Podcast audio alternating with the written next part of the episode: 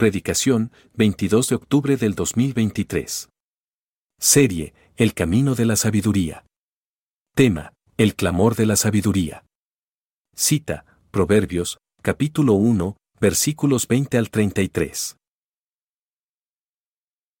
asunto de formar nuestros propios conceptos, nuestras propias ideas, para así construir un modelo ético o un modelo moral, lo cual siempre nos va a llevar a tener consecuencias. Todos los seres humanos estamos ante estas dos decisiones, o prefiero caminar como yo quiero caminar, en mi necedad como lo hemos estado viendo, o viene la segunda decisión, querida iglesia, que tiene que ver con una pregunta. Y la pregunta es, y quiero hacérselas a ustedes, ¿Dios es real? ¿Dios es verdad? Si nuestra respuesta es sí, si afirmamos que Dios es real y que Él es verdad, entonces tendríamos que hacer mucho caso a lo que su palabra dice. Todos nosotros, querida iglesia, a través de estas dos decisiones, ya sea que quiero seguir por mi camino en mi necedad y lo que yo creo que debo seguir, que a final de cuentas habrá consecuencias para mí, o si entiendo que Dios es verdad, si entiendo que Él es real, debo de poner especial atención a su palabra y no tomar absolutamente ninguna de sus palabras a la ligera. De hecho, queridos hermanos, si nosotros decimos que Dios es santo y verdadero, en nosotros debería haber un temor especial por estar delante de este glorioso Señor. Reflexionemos un momento, iglesia, si Dios es omnipotente, si Dios es la verdad misma, si Dios es la justicia misma, si Dios es santo, santo, santo, entonces quiere decir que todo lo que Él nos ha comunicado en su palabra es absoluto e innegable. Y eso para el caminar del creyente, querida iglesia, en el camino de la sabiduría, debe ser un punto central. En el momento en que tú y yo decimos, sí, pues dirá eso la Biblia, pero yo quiero hacer esto, en ese momento estamos siendo necios. Y la palabra del Señor es clara y en el Salmo 19 habla de todas las bendiciones que la palabra de Dios trae para el hombre. Y una de mis favoritas es que dice que la palabra de Dios hace sabio al sencillo. Así que no importa, queridos hermanos, si no tenemos a lo mejor mucha inteligencia o hay aspectos que no podemos entender, siempre la palabra de Dios trae sabiduría y luz al hombre. De hecho, querida iglesia, sin la sabiduría de Dios, el hombre vive de una manera muy distorsionada. De haciendo ideologías o haciendo varios pensamientos, sacando leyes, muchas situaciones que están totalmente distorsionadas y que no están de acuerdo a lo que la palabra del Señor dice. Por lo tanto, queridos hermanos, nosotros debemos entender y estar muy claros que Dios ha estado durante muchos años poniendo delante del hombre el clamor de su palabra.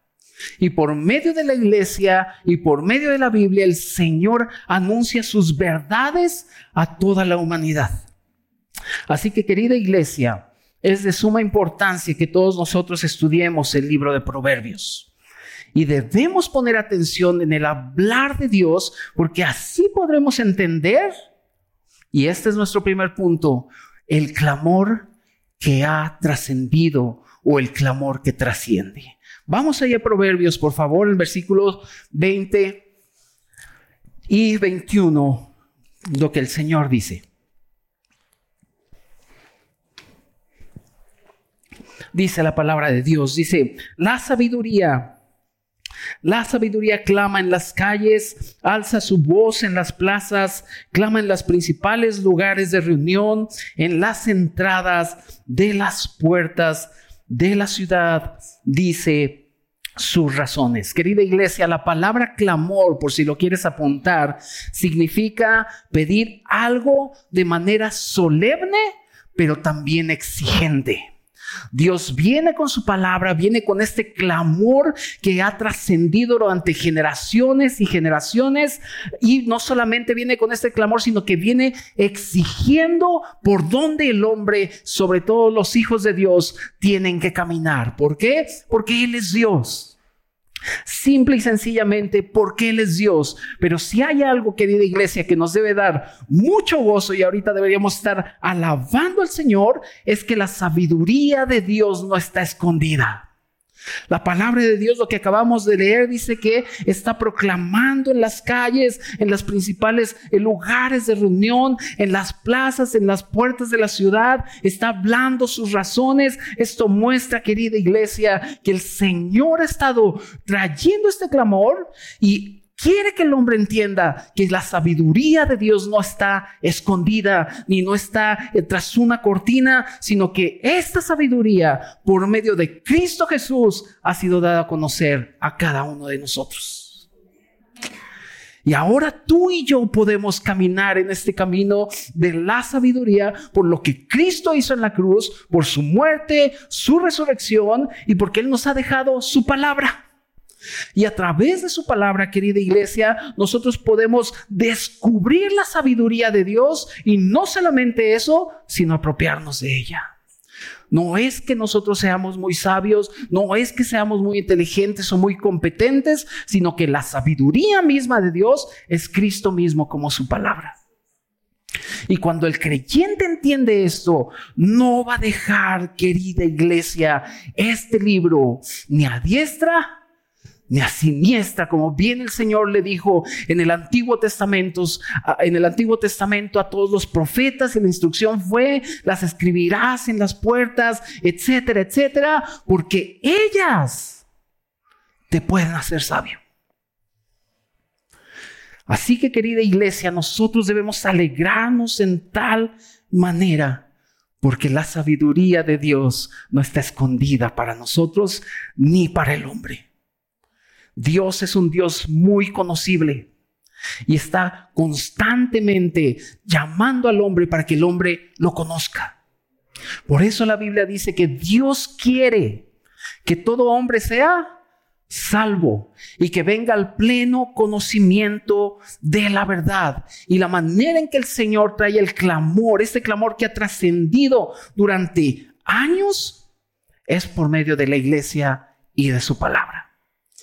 Se han levantado reyes, se han levantado ateos, se han levantado cantidad de personas a querer acabar con el consejo de Dios y acabar con la iglesia y no han podido. ¿Por qué? Porque el Señor en Mateo 16, 18 dijo o proclamó unas palabras que estremeció los cimientos del reino de las tinieblas y te lo sabes. El Señor dijo, edificaré mi iglesia. ¿Y qué? Hermanos, ahorita que termine los despierto, pero contéstenme aquí. ¿Edificaré mi iglesia ahí? Vamos a regresar a fundamentos. Doctrina. Edificaré mi iglesia y las puertas del Hades no prevalecerán. Quiere decir, amada familia, que el Señor edificó su iglesia y el Hades se iba a levantar de una manera furiosa para querer apagar la iglesia. Pero hermanos, la iglesia está para anunciar el clamor que Dios ha establecido. Y el clamor es su sabiduría en Cristo Jesús está hecha para que nosotros conozcamos Él. La iglesia, amada familia, la iglesia nunca va a fracasar. Nunca va a fracasar. Y la iglesia estará anunciando y proclamando esta sabiduría hasta que el Señor venga. Por eso el Salmo 145, y te lo sabes también, dice, generación tras generación, celebrarán tus obras y anunciarán tus poderosos hechos. Y la iglesia, querida familia, va a prevalecer Simple y sencillamente porque toda potestad le fue dado al Señor en el cielo y en la tierra. Y por esa razón la iglesia puede proclamar sus verdades. Por eso dice, por tanto id y qué? y hacer discípulos. ¿Por qué? Porque toda autoridad le ha sido dada a Cristo. Y hacemos discípulos como recordándoles todas las cosas que os he hablado. Y he aquí, yo estoy con vosotros todos los días hasta el fin del mundo. Nunca debemos olvidar, amada iglesia, lo que dice Efesios 3:10, que dice que, que la multiforme sabiduría de Dios ahora, ahora, ahora es dada a conocer por medio de la iglesia. Así que la sabiduría de Dios siempre ha estado. Y ahora tú y yo tenemos la gran bendición de que la sabiduría de Dios la podemos anunciar. Y este es el clamor que va a prevalecer hasta que el Señor regrese.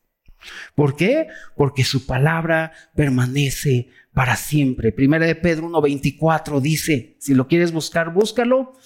Pero primera, eh, primera de Pedro 1.24 dice, porque toda carne, toda carne es como hierba.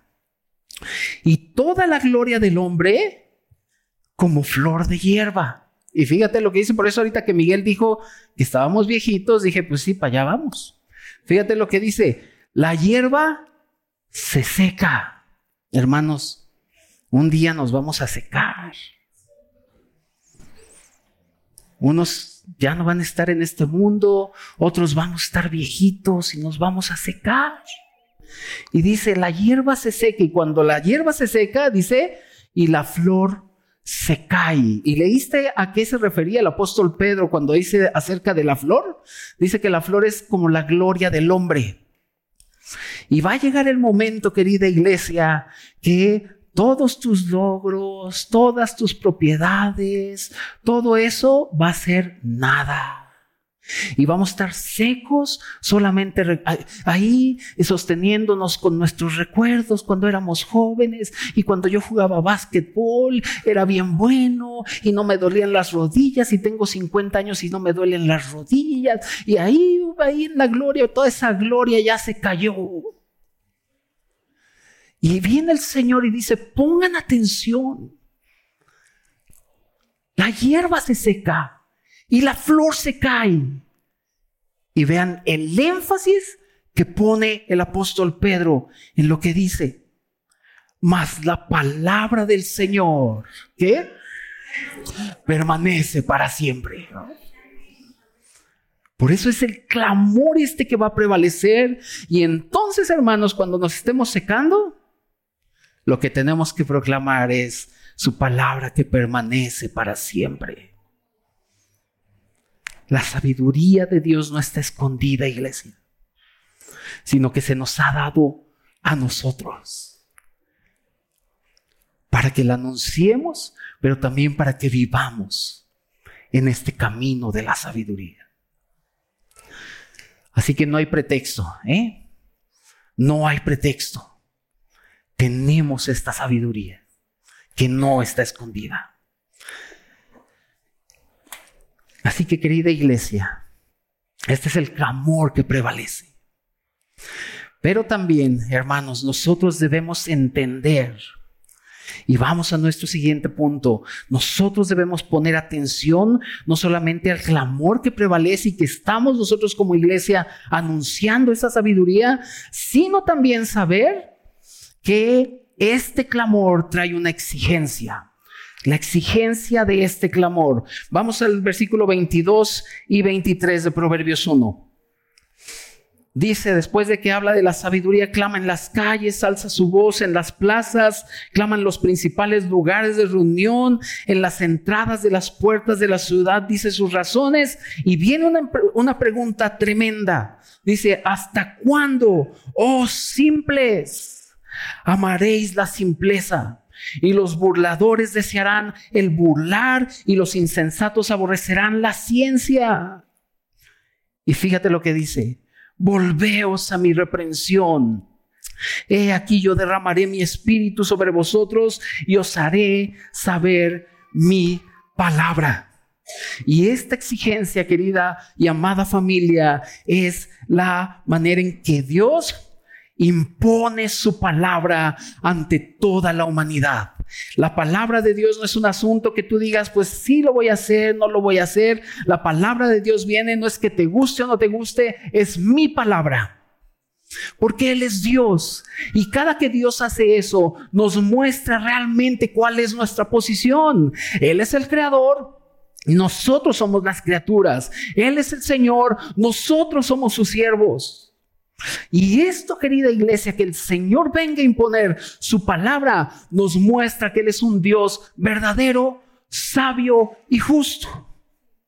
Y cuando nosotros como creyentes entendemos eso, ah, su palabra para nosotros, como dice Salmos, es medicina a nuestros huesos. Dice la palabra de Dios en Hechos 17:30, para que veas cómo el Señor viene e impone su palabra diciendo yo soy Dios. Dice Hechos 17 a 30, pero Dios, habiendo pasado por alto los tiempos de esta ignorancia, si lo tienes, ayúdame a leer lo que dice. Fuerte, si nada más uno, fuerte. ¿Qué dice? Ahora manda. ¿Quién es el que manda? Mi esposa, pastor. Ya va a haber matrimonios. Espérennos tantito y llegamos ahí. El Señor no dice, si quieren arrepentirse, chiquitos, bonitos, papacitos. Viene y dice, ahora yo mando. ¿Qué? Ahora manda qué? A todos los hombres en todo lugar ¿qué? Que se arrepientan. ¿Y por qué? Por cuanto ha establecido un día en el cual juzgará al mundo con justicia. Viene el Señor dice, este es el camino que yo tracé, para que tú entiendas cómo debes caminar en este mundo, que eres peregrino y extranjero, que tu verdadera ciudadanía está en los cielos. Este es el camino que yo tracé y yo mando que todo hombre se arrepienta. Y no solo eso, sino que también en 1 de, Timoteo 1.15, querida iglesia, dice el apóstol Pablo, palabra fiel y digna de ser recibida, ¿por quién? Por todos. ¿Por qué es fiel y digna? Porque Dios ha hablado, porque Él es verdad y el hombre es mentiroso. Y por eso dice, esto es digno de que todos lo reciban. ¿Y cuál es esa palabra que es digno que todos recibamos? Dice el apóstol Pablo, que Cristo Jesús vino al mundo para salvar a los pecadores, de los cuales yo soy el primero. Y la exigencia de este clamor, como acabamos de leer, querida iglesia, es volveos a mi reprensión. Y la palabra reprensión quiere decir reprender. Pero este asunto de reprender, hermanos, para el creyente no hay nada más glorioso que estar en la reprensión de Dios. Porque dice que toda la escritura, ¿qué? Es inspirada por quién? Por Dios. Y es útil para enseñar. Y luego, corregir redarguir, instruir en justicia para que el hombre de Dios sea el más religioso de los religiosos. ¿Dice? ¿Para qué? Para que el hombre de Dios viva ahí todo este triste, el pecador, para eso es la Biblia. ¿Para qué es? Para que el hombre de Dios sea perfecto enteramente preparado. ¿Para qué? Y quiero llamar tu atención ahí en Proverbios. La pregunta en el versículo 22 dice, ¿hasta cuándo, oh simples, amaréis la simpleza? ¿A qué se refiere ser simple? Se refiere a aquellas personas, amada familia, que no les interesa o no les importa la instrucción ni las advertencias de Dios. Y son personas ingenuas en cuanto a las consecuencias de sus actos y a las consecuencias de sus palabras. Y viene el Señor y dice, ¿hasta cuándo vas a amar la simpleza? Fíjate lo grave de esto, que mucha gente llega a amar esta manera de vivir. Mira, acompáñame a Proverbios 22, 3. Cuando lleguemos ahí lo vamos a ver con más detenimiento, detenimiento pero Proverbios 22, 3 dice lo siguiente. Es muy cortito.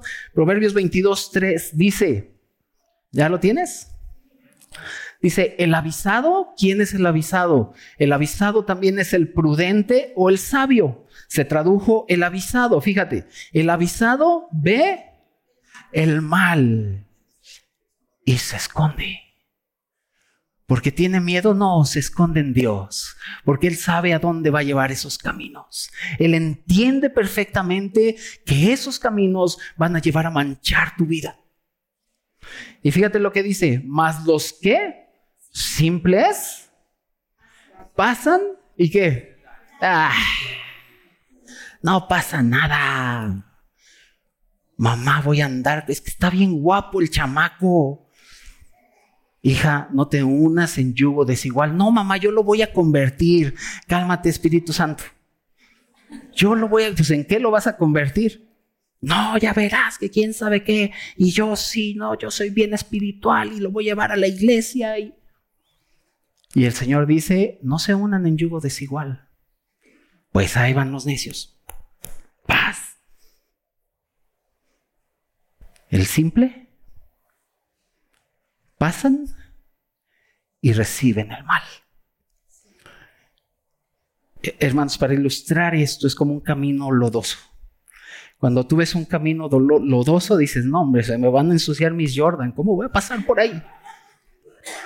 No voy a pasar por ahí, pero el simple dice con permiso, pasa sin pensar en las circunstancias de sus actos y está totalmente ensuciado se ensucia totalmente.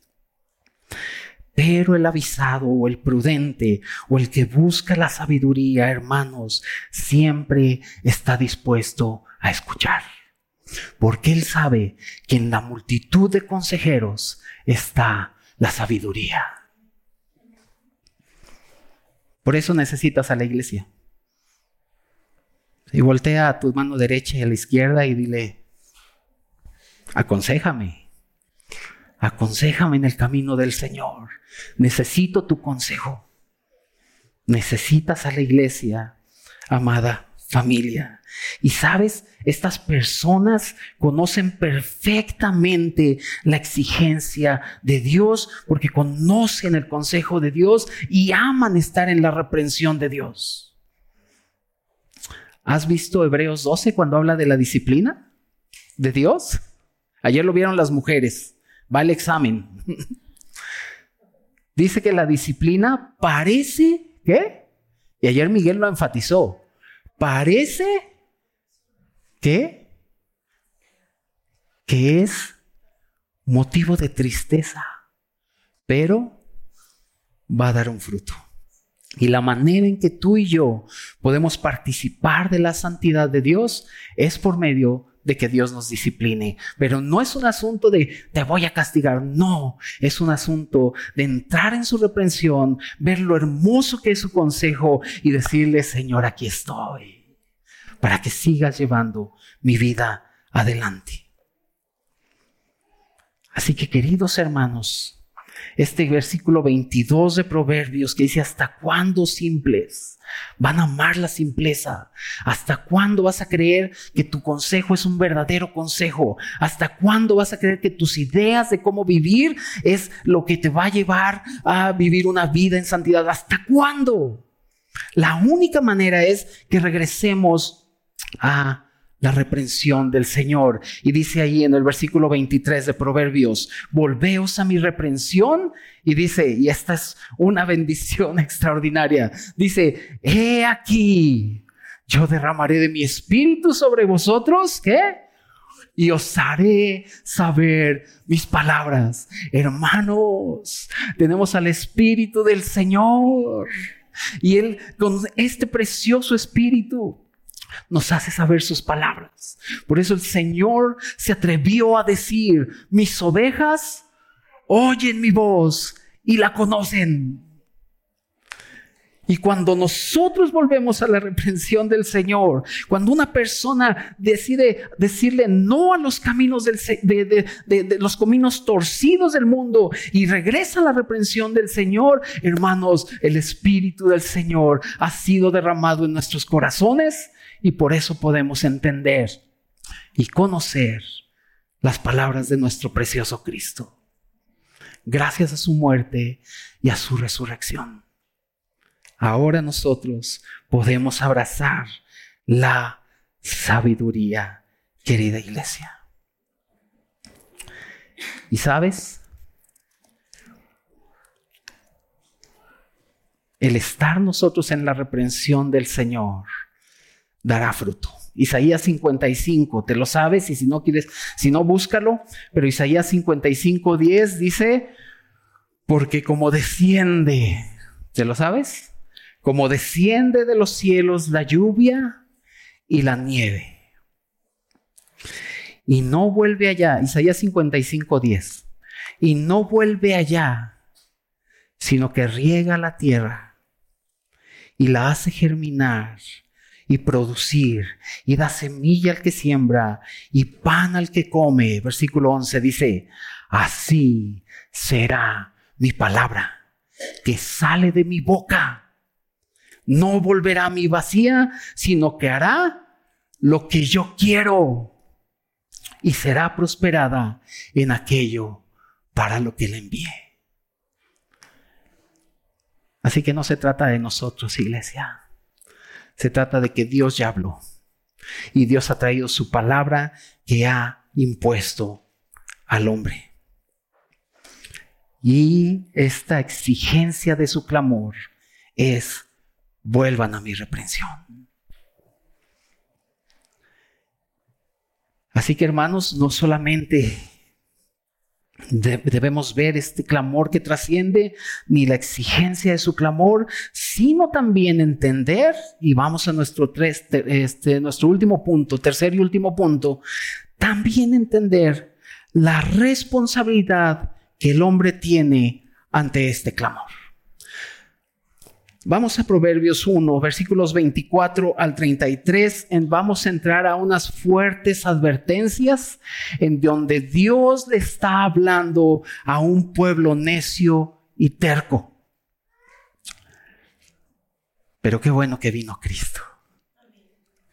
Porque ahora en Cristo somos nuevas criaturas y ahora en Cristo podemos presentarnos delante de nuestro Dios santos y sin mancha. Dice la palabra de Dios del 24 al 33. Dice, por cuanto llamé y no quisiste oír. Recuerda que el punto se llama la responsabilidad del hombre. Y empieza el Señor, llamé y yo hice que no oyeras. Dice, ¿quién no quiso oír? El hombre. Llamé y no quisiste oír. Versículo 24, ¿verdad?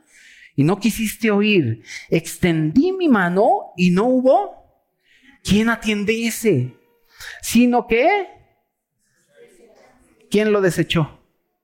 El hombre, sino que desechaste todo consejo mío y mi reprensión no quisiste. También yo me reiré en vuestra calamidad y me burlaré cuando os viniere lo que teméis.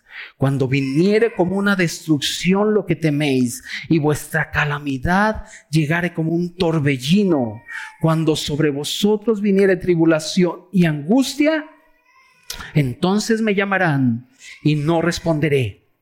Me buscarán de mañana y no me hallarán por cuanto aborrecieron la sabiduría y no, ¿qué?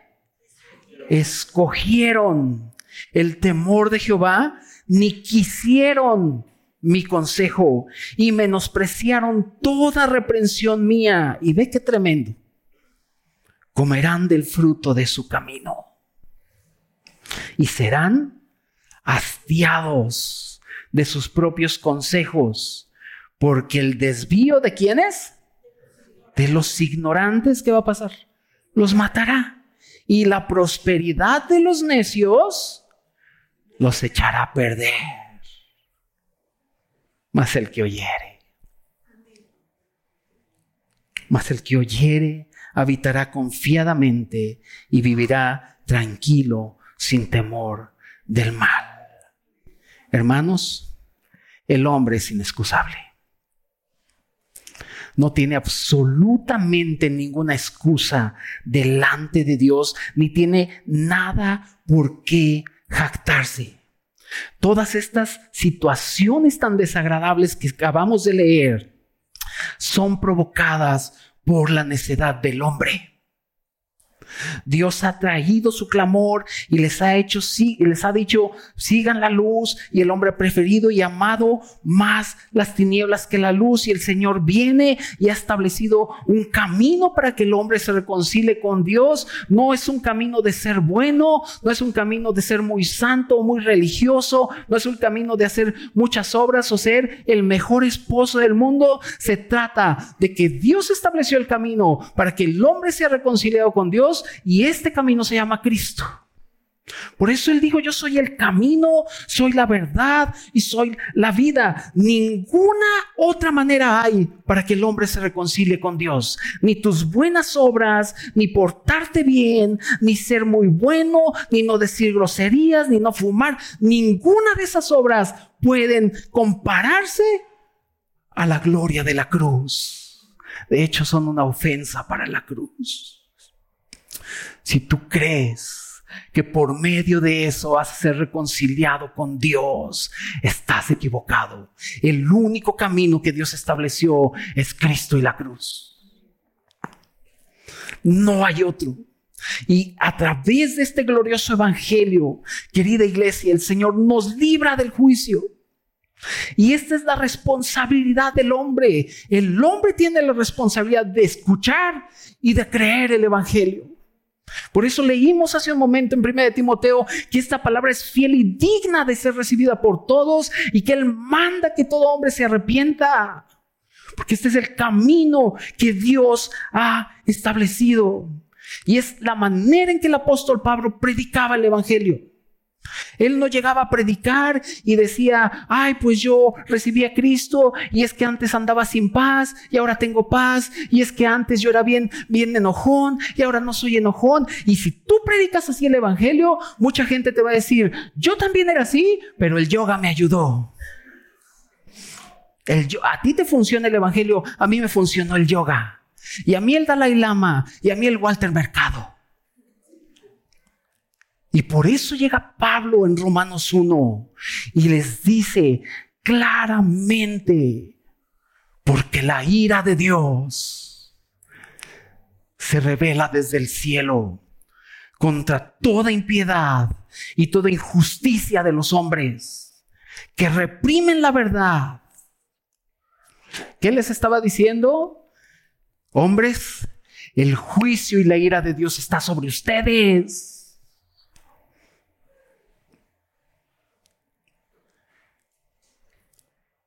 Pero antes de eso el Señor, eh, Pablo dijo, no me avergüenzo del Evangelio, porque es poder de Dios para salvación. Y aunque la ira del hombre y su juicio y su justicia se están revelando hoy día, querida iglesia, hacia los hombres, que su decisión ha sido sacar a Dios de su vida, el Evangelio ahí está proclamado por la iglesia para que el hombre sea salvo y venga al pleno conocimiento de él. La responsabilidad del hombre es algo que no podemos hacer a un lado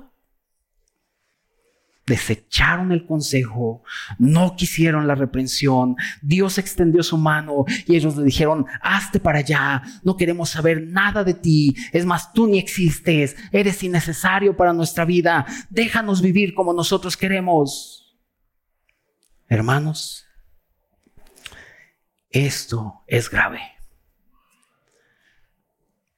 Por eso tenemos que anunciar las buenas nuevas de salvación. Porque sabemos que aquellos que no han sido reconciliados con el Señor están bajo el juicio de la ira del Señor. Y nuestra predicación de Evangelio debe ser con demostración del Espíritu y de poder.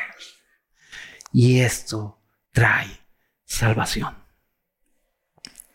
Y Romanos 1 sigue diciendo, profesando ser sabios, que se hicieron necios.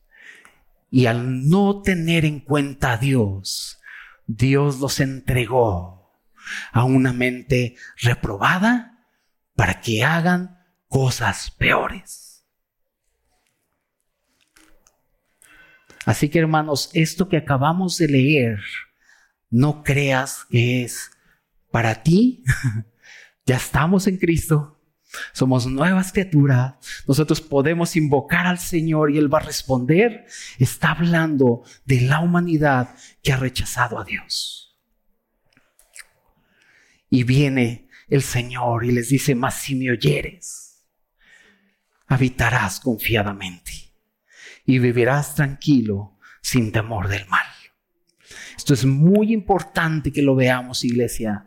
No vayas a hacer como yo le hacía hace 20 años cuando estaba orando con el Señor y le decía, Dios, dame una palabra, dame una palabra. Y agarraba, Ave María, dame puntería, donde caiga, ¡pum! Y salía Proverbios 1, 24. Por cuanto te llamé y no quisiste atender, y yo me tiraba al catre. Sí, tú me desechaste. Ay, lloré y lloré. Hermanos, no hagan eso. No hagan eso.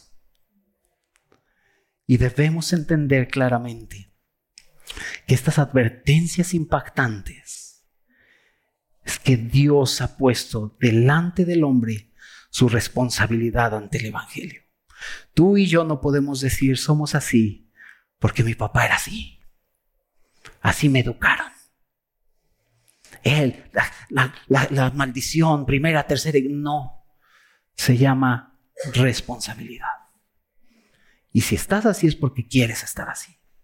¿Por qué? Porque tenemos la sabiduría de Dios. El avisado ve el mal y qué? Y se esconde. Mas el simple sigue adelante y recibe el mal. Hermanos, tenemos a un Cristo glorioso y extraordinario. Y hemos sido puestos en Cristo para conocer su sabiduría, para entender por qué es necesario que prediquemos el Evangelio y para entender que el Señor nos ha puesto en su reprensión para hacernos perfectos, no que no nos equivoquemos, sino para ser perfectos, preparados para toda buena obra. Oremos, querida iglesia, oremos. Dios, bendecimos tu nombre y te exaltamos. Gracias por tu palabra, gracias por tu reprensión. Gracias, Señor, que tú, tú no quieres que seamos simples, sino que por medio de tu precioso Espíritu, Señor, nos has dado tu mente. Tenemos la mente de Cristo y eso es extraordinario y glorioso. Señor, ayúdanos a abrazar tu sabiduría cada vez más. Ayúdanos a entender que tenemos que escuchar constantemente y no dejar este glorioso libro ni a diestra ni a siniestra, porque es aquí en donde encontramos refugio, encontramos sabiduría y encontramos fuerza para andar. Gracias Señor que tú estableciste este camino. Qué bendición es que ahora nosotros podemos seguir tus pisadas en, en este camino, a través de este camino. Gracias Señor por todo lo que tú has hecho, por lo que hiciste en la cruz. Gracias que ahora nosotros te podemos invocar y tú puedes decir, aquí. Gracias que podemos disfrutarte. Gracias que podemos abrazar tu consejo.